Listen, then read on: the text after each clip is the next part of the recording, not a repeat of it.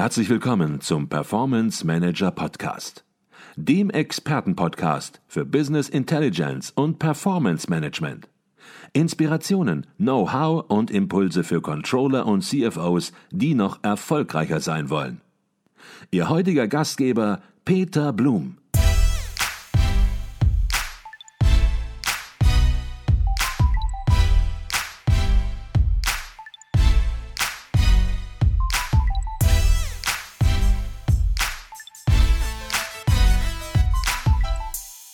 Herzlich willkommen im Performance Manager Podcast. Mein Name ist Peter Blum. Heute bin ich mit dem Performance Manager Podcast in Düsseldorf und spreche mit einem Gast aus der Wissenschaft. Professor Dr. Stefan Eckstein verfügt über mehr als 15 Jahre Berufserfahrung in Unternehmen, gepaart mit praktischer Forschungskompetenz in den Lehrgebieten Management, Unternehmenssteuerung, Business Intelligence und Performance Management, Analytic Applications, Controlling und Rechnungswesen. Seit 2009 ist er Professor für Management an der Fakultät für Informatik und Ingenieurwissenschaften der Technischen Hochschule Köln und ein gefragter Experte. Mit ihm möchte ich mich heute über ein Thema unterhalten, bei dem die meisten Manager im Unternehmen nur fragend mit der Schulter zucken geschweige denn eine Vorstellung davon haben, welche Auswirkungen dieses Thema auf ihr Unternehmen oder konkret das Controlling haben könnte. Es geht um die Blockchain. Was müssen Manager über die Blockchain wissen? Wo könnten die Einsatzfelder auch für das Controlling liegen und welchen Einfluss hat die Blockchain-Technologie auf zukünftige Controlling-Systeme? Ich freue mich auf ein sehr spannendes Gespräch. Herzlich willkommen im Performance Manager Podcast, Professor Dr. Stefan Eckstein. Herzlichen Dank, dass ich hier sein darf. Herr Eckstein, herzlichen Dank, dass Sie sich die Zeit nehmen. Jetzt ist es ja so, dass viele beim Begriff Blockchain sofort an Kryptowährung wie Bitcoin und Co. denken. Aber das sind ja letztlich die einzigen Bereiche, bei denen die Blockchain in den Startlöchern steht, wenn man überhaupt noch von Startlöchern sprechen kann. Eine Studie des World Economic Forums besagt, dass Blockchain das Potenzial hätte, eine ähnliche Revolution zu werden wie das Internet Anfang der 90er Jahre. Und wer die Anfänge des Internets erlebt hat, der muss auch sagen, da waren wir in der gleichen Situation, haben uns gefragt, was ist das überhaupt, haben das gar nicht richtig wahrgenommen. Und da gab es ein paar, die haben vom World Wide Web gesprochen. Äh, aber vielleicht beginnen wir ganz am Anfang. Was ist überhaupt die Blockchain, bevor wir es bewerten? Ja, mit der Blockchain kann man wohl am ehesten etwas anfangen, wenn man sich das als eine verteilte Datenbank vorstellt. Also weit weg von Bitcoins und Kryptowährungen. Ähm, viel lieber ist mir auch der Begriff des sogenannten Distributed Ledger, äh, der nämlich für einen Buchhalter sicher schon sehr angenehm klingt, denn ein verteiltes Hauptbuch äh, ist etwas, worunter man sich vielleicht was vorstellen kann. Verteilt muss man allerdings wissen, bedeutet in diesem Fall nicht, dass eine große Datenbank auf unterschiedliche Server verteilt wird, also zerschnitten wird wie ein Kuchen, mhm. sondern auf jedem Server ist derselbe Kuchen gespeichert und das ist der Clou an der Geschichte. Mhm. Okay, wie muss man sich das jetzt vorstellen, wenn Controller oder CFOs hören, das sind Datenbanken, die überall verteilt sind, dann gehen natürlich als allererstes möglicherweise sofort die Alarmglocken an. Die Alarmglocken gehen schon mal weit weniger spektakulären an, wenn es Dingen an, wenn es darum geht, in die Cloud zu gehen und dort steckt es hinter ja, dicken Mauern stecken Datenbanken und Server. Was muss man sich jetzt vorstellen, wenn Daten, Unternehmensdaten überall verteilt sind? Also es sind ja durchaus sensible Daten, die in einer Blockchain gespeichert werden können. Nehmen wir das Beispiel Bitcoin. Da sind es ja wirklich echte Werte, die damit verbunden sind. Und äh, auch die Bitcoin-Blockchain ist öffentlich. Das mhm. heißt, wenn Sie entscheiden, dass Sie sich an dieser an diesem Netzwerk äh, beteiligen wollen, dann können Sie das tun und Sie werden keine Hürden haben, außer vielleicht technische Hürden und Serverkapazitäten, Ähm, aber ansonsten wird Ihnen niemand das verbieten, sich daran zu beteiligen. Mhm. Das funktioniert deshalb, weil natürlich alle Informationen dort verschlüsselt hinterlegt werden. Man kann sich das ungefähr so vorstellen, dass hm, Daten, die in dieser Blockchain gespeichert werden sollen, wie in einer Datenbank, eben zu sogenannten Blöcken zusammengefasst werden. Mhm. Und Verschlüsselungsverfahren kennen wir aus vielerlei ähm, Anwendungsfällen. Die sind heute sicher. Ob die in 100 Jahren noch sicher sind, sei mal dahingestellt. Aber mhm. Stand der Technik äh, auf die nächsten vielleicht 30, 40 Jahre kann man davon ausgehen. Und äh, diese Daten in den Blöcken sind dann eben verschlüsselt und die Blöcke werden wiederum hintereinander gehängt, da auch der Name Blockchain, mhm. also die Kette von Blöcken. Mhm. Und der Grund, warum man dieser Art der Datenspeicherung besonders vertrauen kann, ist, dass niemand diese Blöcke nachträglich ändern kann. Mhm. Die Blöcke sind auf eine so äh, geschickte Art miteinander verbunden, dass eine Änderung in einem Block immer entdeckt werden würde. Mhm. Und in dem Moment, wo ich sehe, da ist ein Block geändert worden, kann ich diesem Block nicht mehr vertrauen und damit auch der gesamten Blockchain nicht mehr. Mhm. Und äh, insofern ist das eigentlich der Kasus Knacktus an dieser ganzen oder das Revolutionäre an der Blockchain-Technologie, mhm. dass man ähm, eine, ein, ein großes Vertrauen in die Informationen, die dort gespeichert sind, hineinlegen kann, unabhängig davon, dass jemand für diese Richtigkeit dieser Informationen ähm, gerade steht. Also mhm. wenn wir ein Beispiel nehmen, das Grundbuchamt. Wenn Sie oder ich ein Grundstück kaufen wollen, dann gehen wir zum Grundbuchamt und wenn da ein Name drin steht, Peter Blum, dann weiß ich, der Peter Blum ist berechtigt, mir dieses Grundstück zu verkaufen. Mhm. Das kann ich aber nur wissen, weil ich dem Grundbuchamt vertraue. Mhm. Und dass ich ihm vertrauen kann, liegt an unserer Rechtsform hier. Mhm. Äh, insofern kann ich dem vertrauen. Mhm. Bei der Blockchain kann ich das unabhängig von einer staatlichen Organisation. Die Blockchain gibt mir quasi die Garantie, dass es tatsächlich so ist, dass die Information, die dort gespeichert ist, tatsächlich wahr ist. Mhm. Und äh, deshalb hat sie auch diesen enormen Erfolg im Bereich der Bitcoin. Daher stammt ja auch überhaupt die Grundidee. Äh, bei den Bitcoins muss ich ja auch darauf vertrauen können, dass derjenige wirklich über diese Bitcoins, mit der er mich bezahlen will, verfügt. Mhm. Und das weltweit, unabhängig von irgendeiner Zentralbank. Mhm. Okay. Jetzt haben Sie gesagt, in der Blockchain werden relevante Daten und durchaus auch wichtige Daten, wirtschaftliche Daten gespeichert. Auf der anderen Seite ist die Blockchain öffentlich, zwar verschlüsselt, aber öffentlich. Was heißt das nun für Unternehmen oder was heißt das nun für die Daten? Kann man da alle Daten grundsätzlich äh, hineinstecken oder sagen Sie, für manche Daten eignet sich das nicht, weil die dürfen nicht öffentlich sein? Prinzipiell kann man alles hineinstecken. Äh, nicht nur Daten, sogar Verträge, mhm. also ähm, sogenannte Smart Contracts.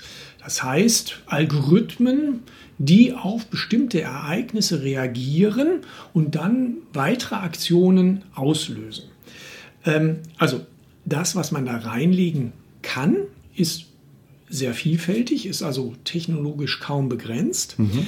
Ähm, es ist aber nicht so, dass auf diesen Blöcken dann draufsteht, wem was gehört. Okay. Also es ist ja nicht so, dass ich einfach mir die Bitcoin-Blockchain anschauen kann und sehe, der Peter Blum, der hat, oh, 33 Bitcoins, ist ein gemachter Mann. Äh, das ist natürlich über entsprechende äh, Aliasse und wiederum Verschlüsselungen gesichert, dass nur Sie wissen, wie viel äh, Bitcoins Sie haben mhm. und das nach außen hin nicht offenbar wird. Und genauso können das natürlich auch Unternehmen für sich nutzen. Okay.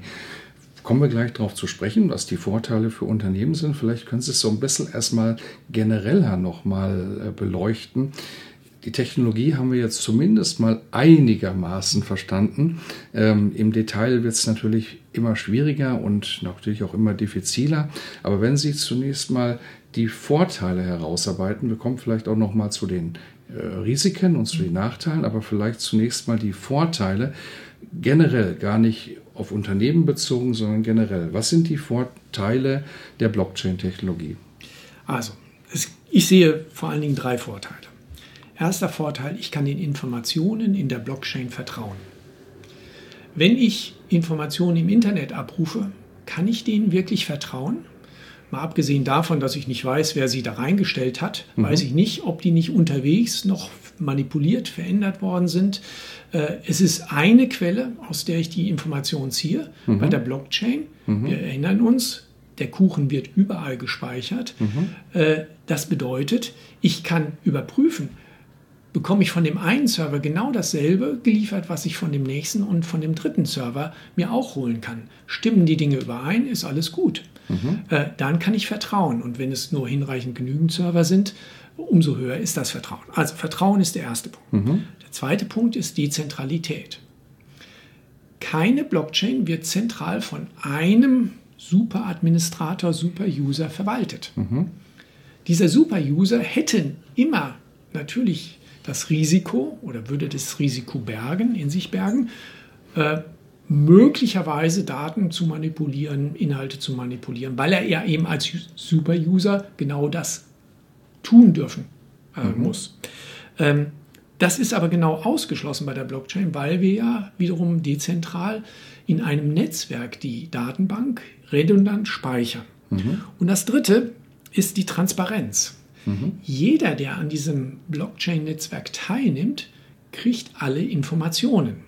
Jetzt gibt es natürlich auch Blockchains, wo nicht jeder daran teilnehmen kann, also mhm. sogenannte private Blockchains.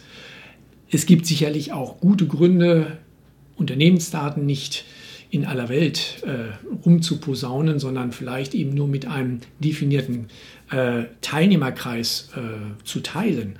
Aber äh, im Prinzip kann zumindest jeder, der in dem Netzwerk enthalten ist, alle Informationen sehen, ohne dass es da eine Hierarchie gibt. Okay, jetzt haben wir über die Vorteile gesprochen. Sollten wir vielleicht an dieser Stelle auch direkt die Nachteile erwähnen? Gibt es eigentlich auch Nachteile oder auch Risiken, die mit der Blockchain verbunden sind, die Sie sehen? Ja, also es gibt natürlich Nachteile.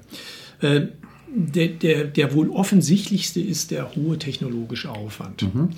Das liegt zum einen daran, dass die Technologie natürlich noch nicht so wahnsinnig alt ist. Ja, wir reden hier von zehn Jahren. Äh, da ist natürlich schon viel entwickelt worden, aber damit sich diese Technologie so revolutionär durchsetzt wie die Internettechnologie, also ich bin da ein bisschen zweifelhaft, ob es genauso eine Revolution ist, aber sei es drum, ähm, da braucht es einfach mehr Zeit.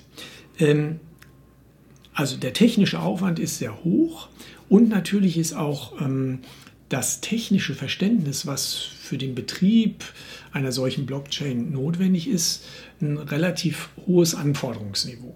Mhm. Insofern muss man da schon schauen, dass die ähm, Anwendung einer Blockchain wirklich auf das Problem passt, wo ich diese Blockchain anwenden will. Mhm. Ich könnte natürlich hergehen und sagen, aha, der Eckstein hat erzählt, Blockchain ist eine verteilte Datenbank, also speichere ich jetzt alles in der Blockchain. Wäre das gut? Nein, natürlich nicht.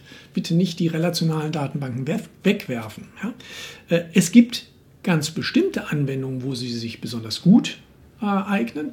Andere Anwendungsfelder, da kann man Zweifel haben, ob das nicht mit einem traditionellen Datenbankansatz nicht besser gelöst wäre. Okay, jetzt haben Sie gesagt, die Blockchain, das sind verteilte Datenbanken und Datenbanken liegen natürlich nicht irgendwo in der Luft, sondern die liegen auf Servern, also im Prinzip auf Hardware.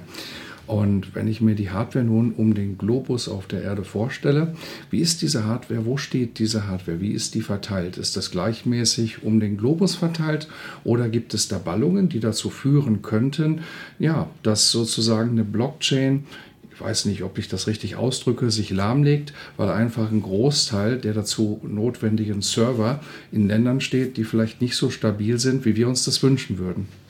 Also das ist ein durchaus ernstzunehmendes Risiko, was Sie da ansprechen. Ähm, zunächst mal muss man sehen, dass es eine Blockchain ja ein, ein Netzwerk von Servern mhm. äh, notwendig macht. Ich hatte gesagt, je mehr Server, desto höher das Vertrauen. So, bedeutet aber, ich muss Leute finden, die bereit sind, einen solchen Server zu betreiben. Mhm. Äh, Im Zuge des Bitcoins ist diese, dieser Anreiz geschaffen worden, dass eben mit dem Verwalten der äh, Blockchain des Bitcoins eben verbunden ist eine Belohnung in Form eines Bitcoins. Mhm. Das ist natürlich super clever gelöst. In den meisten Fällen, gerade im sagen wir mal, Business-Szenario, werden wir solch einen Anreiz nicht finden, mhm. sondern wir werden dann vielleicht uns Gedanken machen müssen, äh, muss nicht für Transaktionen innerhalb der Blockchain äh, jemand bezahlen. Ähm, oder äh, finden wir andere Anreize, ähm, zum Beispiel, dass gesagt wird, staatliche Stellen äh, übernehmen die Infrastrukturanbieterrolle, mhm. Um eben eine Blockchain überhaupt ans, ans Rollen zu kriegen. Denn äh, eine Blockchain mit nur 1, 2, 3 äh, Teilnehmern, Servern, äh, Verwaltern, Knotenpunkten äh, ist es nicht wert, betrieben zu werden. Mhm. Also wenn wir dann sehen, dass natürlich auch ähm, gewisse Konzentrationen auf bestimmte Lokationen äh, natürlich festzustellen sind, weil ein Betrieb einer Serverfarm in einem Land wie Grönland eben deutlich effizienter ist als in einem Land wie Deutschland, mhm. äh, dann muss man natürlich schon darüber nachdenken, wie hoch das Risiko ist, sprich wie viel Prozent dieses Netzwerks ist denn an einem Ort lokalisiert. Mhm. Und wie angreifbar ist es dadurch? Mhm. Äh, wie sind die Verbindungen in dieses Land, an diesen Ort hinein? Mhm. Äh, gibt es vielleicht ähm, politische Einflussmöglichkeiten, die wir uns gar nicht wünschen, dass jemand eben den Stöpsel ziehen kann und sagen kann, von heute auf morgen, Ende aus Applaus, diese Server stehen jetzt. Mhm. Also da gibt es natürlich schon äh, bei so weltumspannenden ähm, Blockchains äh, ein ähm, ein, ein, ein Risiko, ein, die Notwendigkeit eines Risikomanagements. Okay.